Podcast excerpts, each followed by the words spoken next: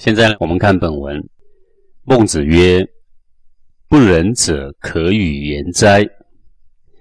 孟子说呢，说不仁的人呐，就是没有存一点为人为己好的心的人呐，叫不仁的人。说他愿意听人们的劝告吗？安其为而利其哉？乐其所以亡者。安其为而利其哉啊，是以为为安，以哉为利啊。啊，乐其所以亡，专门做一些自毁性的一些恶性循环的事情，比如说每天熬夜啦，然后早上就起不来了嘛。常常赌博啦，怎么劝劝不听呢？倾家荡产啦，或者是沉迷于酒色啦，把精气神、家产全溃散光了，怎么劝都劝不听。不仁而可与言，则何亡国败家之有啊？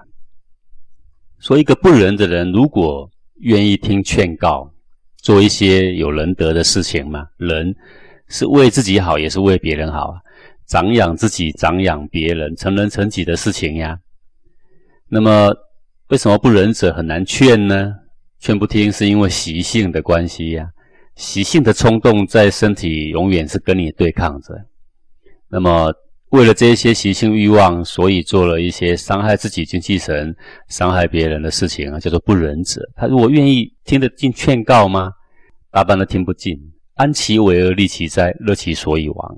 啊，专门做一些自我毁灭的事情。如果他肯听劝告的话，哪里还会有亡国败家的事情会发生呢？哪里还会沦落至此呢？这张是跟我们讲说，有益的道理啊，其实是很简单的啊，并不是什么高深的东西，还是说读到博士才能懂的东西呀？怎么样做人做事是踏实的、有益的、长远的？这个其实我们是不必别人劝的啊。只不过是内在的欲望永远都胜过这个理智一筹而已，不是吗？我们现在缺的并不是理智上我们不懂什么呀。有孺子歌曰：“沧浪之水清兮，可以濯我缨；沧浪之水浊兮，可以濯我足。”有这么一个小孩子呢，边走边唱着歌啊。那么当时呢，这个孔子呢就经过了，刚好听到。啊，孺子就是一个小孩子啦，七八岁那种叫孺子。有这么一个小孩子，边走边唱着歌啊，说沧浪之水清的话，那么可以来洗我的缨。缨就是帽子两边有垂下来的线，然后可以绑起来，让那个帽子不会飞走的那个线呢，就是缨。这个帽子呢要戴头上的，所以要洗帽子的水肯定要干净的呀。沧浪之水如果浊的话呢，那就能够洗我的脚啊。如果干净洗我头上的东西，如果是很浊的呢？洗洗脚是可以的，不能洗头的。那不能洗帽子的，不能洗衣服的，是可以洗洗我的脚啊。那脚本来踩在地上就脏的嘛，然后总比我这个脚还干净的就可以洗了嘛。所以黄黄的水也可以洗的嘛。那沧浪之水在哪呢？当时是在武当县的西北，汉水流经了一个叫做沧浪洲的一个地名。啊，其实是汉水啦，但这一段呢就叫沧浪水。那么大概呢，也就是现在在河北的云县这附近啊，就是这个所谓沧浪水的地方啊。它是一个隐喻呀，小孩子唱的这个歌，那么他是要隐喻什么呢？要世人知道什么呢？他是告诉我们说，人家怎么看你啊？怎么论定你的人格啊？其实就是看你怎么做。你是干净的水，人家自然呢用在高贵的地方；你是肮脏的水呢，人家自然会把你用在很卑贱的地方。这个事情呢是怪不得人的。那你到底是什么水呢？啊，就说你的人格究竟为何呢？你的气节为何呢？是高风亮节呢，还是卑污不堪的呢？孔子曰：“小子听之啊，青丝浊缨，浊丝浊足矣啊。”啊，说青丝浊缨。你是干净的，人家就把你用在高贵的地方；浊丝浊足矣啊！你是肮脏的，人家就把你用在卑贱的地方。自取之也。这些，呃，别人怎么认定你的价值？你是高还是下，人格如何，是尊还是卑，这些都是你的作为啊，你的言行，你的个性所自取的，这怪不得人呐。这个你会常常呃听到这样的人怨言呐，说我在这个公司啊待了十几年了啊，呃到现在都还没有升迁呐，真是很不公平啊，有哈，这个事情不是不公平的问题呀。是你到底你是什么水啊？你是沧是清的沧浪水还是浊的沧浪水啊？同样是老板，老板选拔干部就是为他能够赚钱嘛，为他能够带人嘛。为什么人家两年爬上去，你十年爬不上去？什么道理呀？因为他看你怎么看呢，就不像个领导人；怎么看呢，就不像是一个有气度的、有宏观远见的。那你要怎么样爬上去呢？对不对？这个原来都是自取的啊。夫人必自侮，然后人侮之啊；家必自毁，而后人毁之；国必自伐，而后人伐之。所以一个人呐，必须做了降低自己品格的东西呀，就是自己侮辱自己啦。你本来人家看你不知道你高还是下，偏偏你做的事、说的话都是非常的低贱下流，那你一定是自侮了，然后人家就看不起你的，把你看成卑贱的人在看呢，不会对你有尊重的。家必自毁，而后人毁之。啊，这个家呢，呃，跟国写在一块的时候呢，指的就是卿大夫之家。那么国呢，讲的呢，就是这个诸侯的国。啊，讲到天下的话呢，就是古代的天子，叫做天下。啊，所以一个卿大夫一定是从里面他的管理啊、行政、自己的作为啊，已经是败坏了，而后人家才敢去把你给毁掉啊，敢跟你挑战呐。一个诸侯国也是一样，他是从他的这个整个国里面都已经腐败了，自己先腐败，而后下面的那些卿大夫都腐败了，而后人家才敢罚你呀。如果你非常的团结，人家要敬重你三分呢，怎么敢随便罚你呢？啊，那么这边呢也都是在讲说，就现在新时代常讲一句话，说外面没有别人，只有自己了。我说外面你所遭遇到的呢，都不是别人加租给你，而是你自己找来的。好，为什么我们会遭遇会这么悲惨呢？我总是升不上去。为什么我遭遇这么悲惨？我总是受人排挤。为什么我们不想想我们的言行举止到底出了什么事？我们的气度出了什么事？我们的表情出了什么事？为什么人家都不会去诋毁别人，不排挤别人，就排挤你一个人？你到底是怎么回事？是不是往身上找找，应该有可以改的地方啊？啊，不要一直走入那种自毁性的恶性循环里面呢？太甲曰：“天作孽犹可违，自作孽不可活，此之谓也。”呀，上书的太甲篇啊，里边有一句话很值得深思，这道理也不是很深，就很浅啊。但是我们从来不把它当一回事。他说：“天作孽，说从外面来的祸殃，天降的祸殃，犹可违，还可以躲避哦。自作孽不可活，但是自己做的。”从你自己散发出来，从内心散发出来，从你行为散发出来，把自己的人格给降低了，不可活啊！谁都救不起的啊！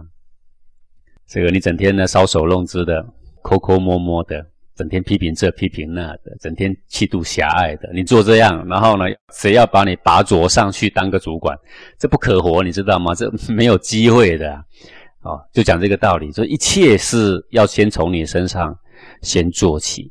我们先不论外境是如何坎坷啦，这些外境如何坎坷是大家都碰到的啦，不是你一个人都碰到。那为什么在同样的环境里面呢？诶，他就出类拔萃啊，他就特别得到人的赏识啊。你说除了那些贪官拍马屁的之外，正正当当做人的，他凭什么胜出啊？啊，那么就是因为他身上有某一些令人可以敬畏、可以看得到的这些特质啊，啊。有令人尊敬的存心嘛？啊，那这张是说做人跟以后你的境遇顺利有很大的关系呀。所以啊，算命还不如做人呐。啊，算的算的命好还是坏，可以的，做做参考就可以。但是如果你在这段时间十年二十年，你好好改改你的做人，修修你的习气毛病，多为人设想，那我想那个是可以改变很大很大的。我们最近在推动这个成人成己的。这种功课，所有做过成人成己的这些训练的学员，那现在每一天写过来的心得，像雪花一样一直飞过来呀，看都看不完。我今天分配好几个人帮忙看，看都看不完。好多人都写到自己变一点点而已啊，全家都变了。自己改个气氛，全家都改变了。就可以印证这个事情啊。这个命运哦，要跟谁合，跟谁不合哈，不要老是听信那些算命的，因为哈，他所算的是说你秉着你的习气，狗改不了吃屎之后的那个现象，但是他却算不出说你改了之后会是什么样子。这个修行一个大德者算命怎么算算不准的原因就是这样，因为他离开了原来的习性，就等于离开了原来的这个因果循环的恶路嘛啊。就会有很大的改变啊！这个是我们应该醒思的。以上这一段孟子所要告诉我们，也不是什么深的道理。一个自暴自弃的人、不仁的人，愿意听劝告吗？一开始先给我们点这句话：你愿意听劝告吗？呃，你想修行，你愿意听劝告吗？你想要改变命运，那我想请问你，你愿意听劝告吗？你想升官，对呀，你想听劝告吗？什么劝告？不是很深的道理。那个道理是什么呢？从身上来，身上的什么呢？先成人成己，就是那个自诚的心，存着为人好的心而去做出为人好的行为，存着为人好的表情，说着为人好的话，不外乎就是这些道理而已。道理很浅啊，都在自己的身上。下一段，孟子曰：“桀纣之失天下也，失其名也。失其名者，失其心也呀。”或者说，像。这个桀纣啊，这两个暴虐的君王，他最后之所以失去天下，因为他先失去民心呢。啊，那么失去这个百姓之前，失其民者，失其心也，因为他做的恶毒的事情，自私自利到让百姓啊痛心疾首啊，每一个人想到他心里就揪成一团呐。失去百姓之前，先失去民心嘛。得天下有道，得其民，失得天下矣呀。所以，想要得到天下，那是有办法的。什么办法？要让百姓对他呢，是心悦诚服的嘛，才能够得天下。得其民有道，得其心，失得民矣呀。说要得到百姓呢，也是有办法的。什么办法？得百姓的心呢，就可以得到百姓啊。得其心有道，那么你说要得到百姓的心，是得百姓的什么心呢？好，也是有办法的。什么办法呢？所欲与之俱之，所恶勿施而也呀。好，就是说百姓需要的，我们呢就帮他慢慢的累积；百姓所厌恶的呢，我们不要加在他身上。好，那么这两句话不能被误解。被误解就是百姓贪求什么，我们都给他了；百姓要求不合理的，我们也给他了，是吗？百姓要政府怎么样贷款给他满足他的欲望，我们也给他吗？那是不给他的。这边所欲与之俱之，那个欲是说正常的需求，民生正常的需求，长远有益的需求，就是所谓所欲与之俱之啊。比如说他需要平安，他需要健康，那这是基本的需求呀。啊，他要能够吃到很健康的食物，他呢，政府给他的建议。我们政府所提倡的东西是让他们呢能够生活的身心非常的健康平衡，这是我们要去慢慢慢慢的啊，在我们的施政的时候帮百姓达到的，叫做所欲与之俱之，所恶勿施而也。他需要的并不是生病，他需要的呢并不是动乱，他最讨厌的是这些，那么就不要让这些事情呢加诸在他的。身上不外乎古圣先王呢所做的事情，也就是这样而已啊！哈，各位，你发现我们现在就连要买一个健康的菜也不容易买，我们要买一个没有毒的面也不容易买，哦，我们要买一个没有化合物的、没有农药的水果也不容易买，我们想要买一个健康的零食也不容易，买一个健康的饮料也不容易啊！说这个世界。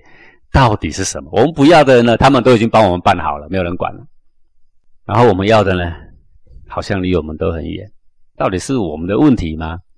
在古代的为政者，他不这样认为，他认为是我的问题，是上面的人怎么做，上面的人怎么控管呢？下面就会有什么结果啊？这一节呢，是贵在说一种成人的心，好，一种真正能够成就天下的心，而不是哗众取宠的心。那当然，百姓。很多的刁民，他要的很多很多啦，好要的超过应该有的多啦，那这些政治人物也满足他吗？是的，现在很多民主社会都是这样，所欲与之俱之。结果呢，要求这个，然后就给；要求那个，然后就给；要求什么都给，因为什么？因为这样有选票。那这也是不负责任的一种为政的人啊。古圣先贤所谓“所欲与之俱之”，是讲正常的需求，可以维持在身心正常平衡的状态下，有益于长远的状态下，好，我们就能好好的替他设想，帮他呢去达成啊，让百姓过正常的生活、正义的生活。而不是陷入欲望里边的。我们现在的民主社会有一个很大的问题呀，就是百姓要什么，这些做政治的人、做商人的人都是这样。你看那些选票要什么，然后呢，我就尽量帮他达成啊。所以商人呢做的东西呀，越来越甜，越来越好吃，越来越香。你有没有发现啊？呃，所欲与之俱之，他是往这个反方向去的啊。那么这些政客呢，福利呢越给越多，越给越多。然后我们那些电子产品越研究越好，越方便，越炫耀夺目。你有没有发现这个事情啊？完全是在满足我们的私欲，而断绝了、淡薄了我们的人伦。啊，像这个 iPhone 发明之后，每一个人拿一个手机，低着头就拨来拨去，有没有？就常常看到的嘛。啊，两个同学坐在隔壁哦，都懒得抬头讲话哦，然后就。从右边传一个简讯给左边，左边传一个简讯给右边啊，那种人跟人的正常交往、人情的这种诚恳、人的善意很难表达，都变成冰冷的文字啊，这是非常可悲的事情啊。所以，呃，希望呢，我们了解了古圣先贤的心意，我们不要去误用他的话，所欲与之俱之，不是现在这个模式啊。民之归人也，有水之就下，兽之走旷也。说这个人类啊，归于人，人是什么？真心为大家好，真心为别人好，真心为自己好的那种纯心啊。有水之就下是很自然的，就像水自然往下流；兽之走旷，就像野兽自己会递到原野去啊。那个旷就是原野，野兽往原野走的，它不会混在野人群里跟人。杂处不会的，那个野兽呢，它也怕被人给伤害，它逃得远远的啊，这是很自然的，这是它的这种本性使然呐。那所以这个存着为大家好的心，比如说我们自己来说，我们做一件事总是想要为自己好，那他每一个人都想为自己好啊。总而言之，如果每个人都做好事，那全世界都好，每个人都好啊。因此，存着为人好、为自己好的心啊，这叫做归人呐。这个是很自然的事情，只要有人所在的地方，人们呢，人类呢就会特别喜欢。只要有心胸宽阔的人，我们呢都会归在他的下面；只要有心胸宽阔的朋友，我们都喜欢跟他在一起。啊，有心胸宽阔的父母，我们也喜欢回家；心胸宽阔的子女，父母也感到高兴。这个很奇怪，但是很自然。啊，好像古圣先贤找到那个龙头啊。什么龙头？一个存心的龙头，怎么存心就对了啊？就是这个人呐。故为渊屈于者，踏也；为虫屈绝者，瞻也；为汤武屈明者，结宇宙也。这个渊就是很深很深的水。那个鱼为什么跑到深深的潭里面去呢？因为那个浅浅的地方有那个踏啊，它会抓鱼吃。只要有会抓鱼吃的这种东西存在，那个鱼就会离开那个地方。好啊，那个水獭呢，就在浅浅的地方、有石头的地方跑来跑去，然后抓鱼吃。所以呢，这些鱼知道就不会去那里了，它自自然然在深潭里面。那个潭不必抓鱼来，你知道吗？他只要不抓鱼，鱼就自己会跑来了。因为什么呀？因为有别人会替他赶来啊，很自然的嘛。为这个丛林赶麻雀的，为什么麻雀躲到丛林里面去？因为呢，有一只高高的猫头鹰飞在上面呢，啊，老鹰飞在上面，咱就是鹰类。那个抓鸟的鹰类正在抓鸟的时候，这些小麻雀、小鸟，绝就是小麻雀、小鸟，自自然然会躲到丛林里面去。丛林不必招手叫他们来，他们自己会来。为什么？因为外面有一个凶暴的东西要吃他们，他自己会来。为汤武屈明者，结宇宙也。所以古人为什么讲仁者无敌？哈。仁者不必招名而名自来，为什么？因为仁者能够无敌是有时机的，那个时机就是刚好有一个节奏在外面，节奏存在这个世上那么暴虐，那个仁者不必招名，名就来。所以汤武呢，王天下是不必费力气，他就自然易如反掌的成功。所以自古以来，王天下都是易如反掌的。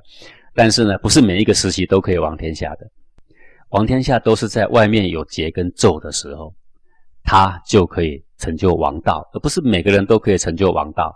是心怀仁德的人，他就是那么自自然然的，好，就像水之就下一样啊，它是很自然的，不用花一点力气，它就可以成就的。好，